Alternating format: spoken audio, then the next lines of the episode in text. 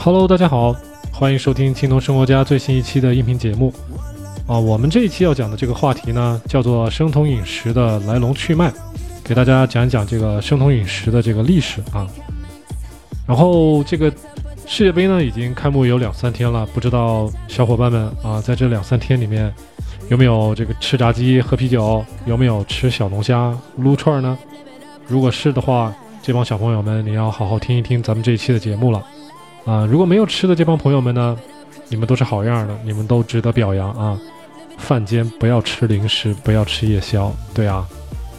然后，如果有些朋友您是第一次收听咱们的这个节目的话，希望您赶紧下载喜马拉雅 FM APP，然后关注咱们青铜生活家的这个栏目。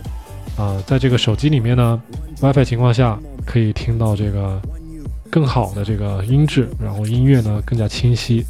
也可以呢，登录咱们 kidocn 点 com 这个官方主页，关注咱们的官方微博，还有这个官方的这个微信订阅号，那里呢已经有好几百位朋友在那里等你们了，赶紧加入我们这个大家庭吧。下面呢，我们就准备进入正题了。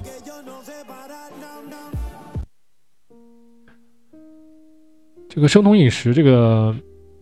叫做最开始呢叫做生酮饮食疗法啊。把它当做是一种治疗的这种疾病的这种这种工具，为什么呢？因为这个在上个世纪啊，一九二零年左右，这个生酮饮食最初是被这个医生们拿来给这个患有精神疾病的，特别是有这个癫痫病的这个病人们来控制他们的这个癫痫症状的，所以这个生酮饮食最开始就被叫做这种生酮饮食疗法，是一种医疗的手段啊。因为这帮病人们就是靠普通的药物就已经不能控制住他们的一些癫痫的一些症状了，所以最后这个很多医生们最后发现有一种这种饮食的这种结构、饮食这种疗法，反而可以控制住这个这个癫痫的这些症状。当然了，大家也会问，为什么这帮医生他会知道这种饮食的疗法啊？他们是从哪儿学到的？这个再往前说呢，咱们可以提到一。一类人，这类人呢，已经在北极圈生活了这个一万多年了，一万四千多年了。这帮人叫做因纽特人。这个也就是说，在十九世纪最初，一九零零年左右的时候呢，有一些很大胆的这些科学家呀、大学教授啊，他们自愿去研究这个因纽特人的这个生活习性，他们的这个饮食习惯，因为他们这个发现，在北极圈里面啊，根本就没有。地方可以种植植物，可以种植这个水稻啊，这个玉米啊，就没有办没有办法种植这些啊农作物和一些植物，连水果都很难找到。所以等他们发现这个因纽特人的时候，他们就好好去仔细去研究，就发现这个因纽特人吃的这些东西啊，完全都是来自于这个动物的这个肉、脂肪，还有他们的这个肝、肾以及。甚至大脑还有骨骨髓，这些东西都是成为这个因纽特人的这个这个饮食的这个结构之一啊，就是他们完全就没有这个蔬菜和水果的来源，吃的全是这个动物身上的这些这些嗯食物，所以他们研究了之后呢，就把这个他们发现这个因纽特人实际上就是完全低碳，没有任何碳水化合物的摄入。然后蛋白质呢适量，然后脂肪占了百分之这个整个饮食结构的百分之七十到八十以上，所以而且这个因纽特人的这个平常的这个运动能力以及这个这个长期的这个在野外打猎的这个持续性持久性都是非常强，所以引起了这这些这个科学家们这些医生们的这个注意啊，然后最后在这个这个。二十一九二零年左右的时候就被带入到这个医疗医疗的这个呃医疗界来了，所以来用来治疗这帮呃有癫痫疾病的这帮医呃病人，所以我们现在就会发现，就是说呃最开始生酮饮食是用来啊作为一种医疗手段，那么在这个一九二零年被开始实实施之后呢，就是过了一段时间，大家会发现呢。做这个生酮饮食的这个病人，他们虽然这个，呃，癫痫症状有所缓解，甚至是有所改善，甚至就是说控制的很好。但是呢，有百分之三十左右的这个病人，他们都会出现这个便秘，还有很多病人呢会出现肾结石，啊，这是在长期这个生酮饮食之后会出现的一些负的作用。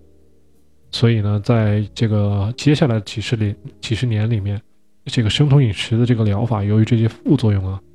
被慢慢的被大家呃。遗忘掉，给淡化掉。那同时呢，这个由于这个医疗行业的发展，大家都这个很多医疗医疗公司都造出来了很多这个缓解、控制这个癫痫病以及各种其他的这个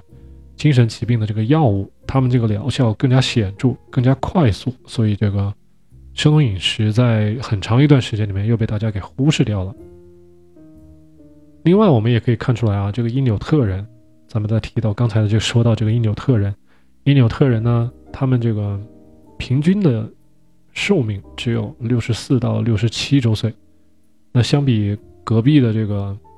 加拿大人，他们已经这个平均寿命已经有将近八十岁啊，七十九点五岁，所以整整少了十二年左右。这也能看出来啊，如果这个完完全全的按照因纽特人的那种饮食的这个结构。完完全全的这个动物的蛋白、动物的脂肪，没有这个，嗯没有蔬菜啊这些东西在里面的话，确实也不利于长寿的啊。所以，一直到一九九零年这一段，就是九十年代的时候，在美国有一个好莱坞的这个制作人，他的孩子刚好就是也得了这个癫痫疾病。这个用各种药物呢，用当时的各种药物是没法控制住，所以他们后来也是问了很多医生，最后发现哦，原来有生酮饮食这种疗法可以用来控制住这个癫痫疾病，所以他他就给他自己的儿子就重新来重新来做这种生酮饮食的这种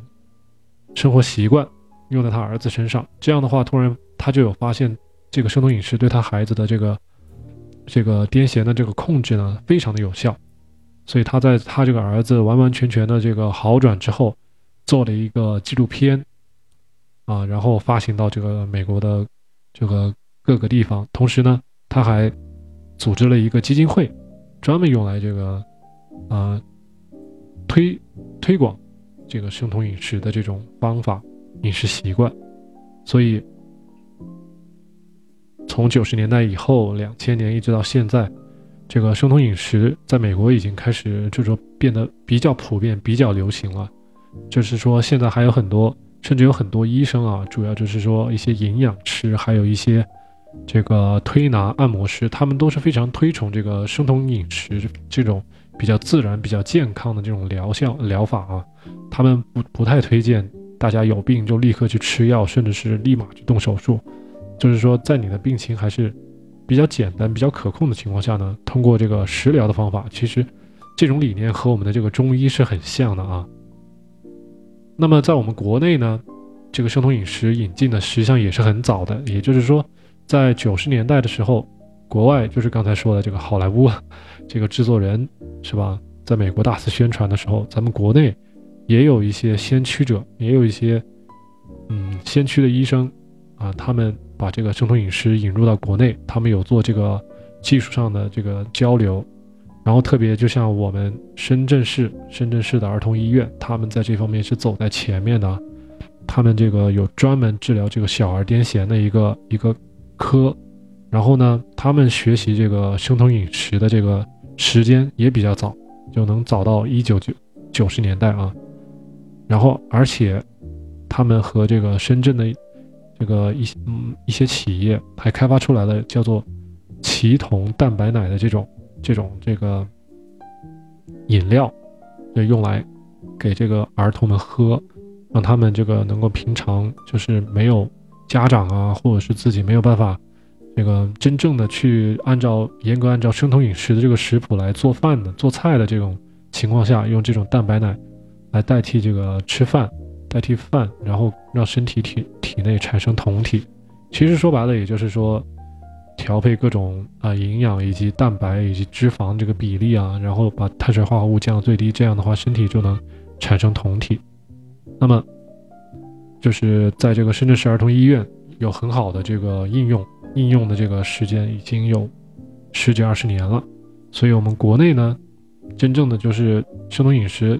可能最近两年才在大家才在网上才发现有这个概念。可是，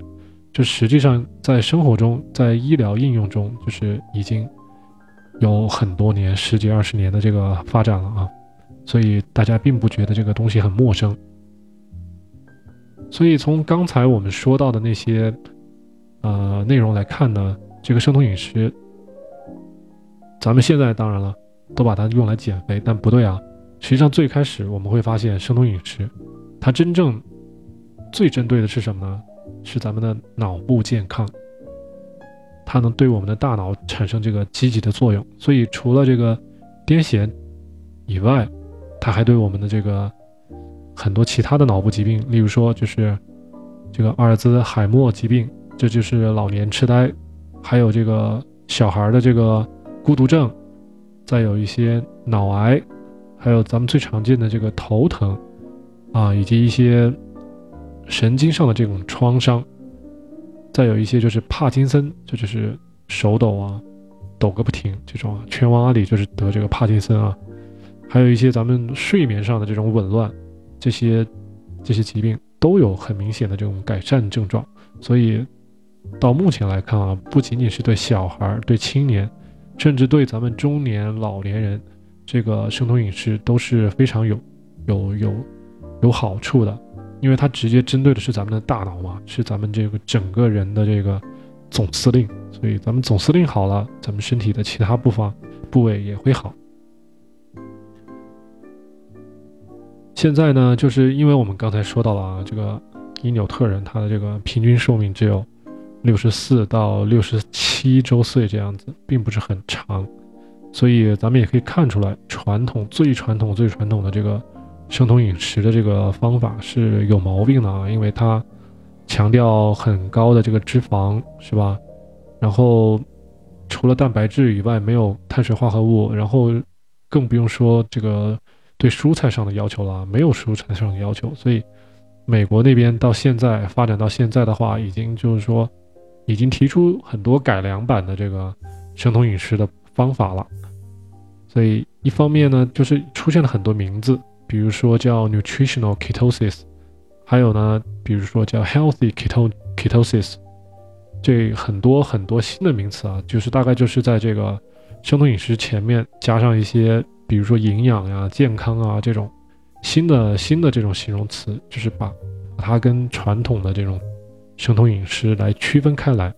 也就是告诉大家，如果大家真正的想既健康又能长命百岁，大家这个不能完完全全的只是吃蛋白，只是吃这个脂肪，嗯，然后把这个凭空的把这个脂肪的这个这个含量调得很高。然后认为这个就是生酮饮食了，并不对啊！所以，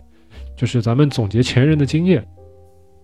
美国人已经在我们这个前面已经多走了十二三十年了，甚至是这个从最初的这个一九二零年到现在已经走了很多年了啊！咱们最好是吸取大家就是前人的经验，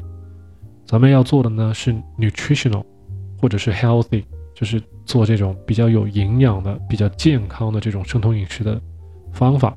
一定要摄入这个大量的蔬菜，这个我这个观点我也是，呃，在前面几期音频里面有不断的重复，不断的这个强调啊，所以如果大家对这个生酮饮食还有什么误解的话，啊，这期说完之后，希望大家能够把这些啊误区都给都给转变过来啊，对这个生酮饮食有一个比较正确的、比较健康的一个理解。好，我们今天呢就把这个对这个生酮饮食的这个历史方面给大家讲了一下。那么在后面的这个接下来这一期呢，打算给大家再继续讲讲这个生酮饮食它到底它这个工作原理是什么？它在我们体内它是怎么消耗脂肪？它是怎么让咱们这个变得健康、变得这个身体轻盈？这个希望对这个话题感兴趣的朋友们呢，下期接着啊关注咱们的栏目。上一期节目呢，我说的实在是太长了，二十多分钟，所以这次呢，我稍微说短一点，然后呢把话题分开，所以大家可以选择的选择的听，然后一次呢也不会花大家大家太久的时间啊。那么对这一次对讲这个小小的历史课，大家如果听的还算是比较感兴趣的话呢，这个对我的节目可以点个赞，是吧？也希望大家到我的这个微博，到我们的这个微信。去做客，啊，如果有一些什么疑问呢，有一些这个不懂的问题，或者说还想知道一些额外的关于生酮饮食、关于这个轻断食的一些啊话题呢，可以给我留言，啊，我会把它下列到下面几期的节目里面和大家慢慢的聊，所以希望大家支持我的节目，啊，下一期咱们再见。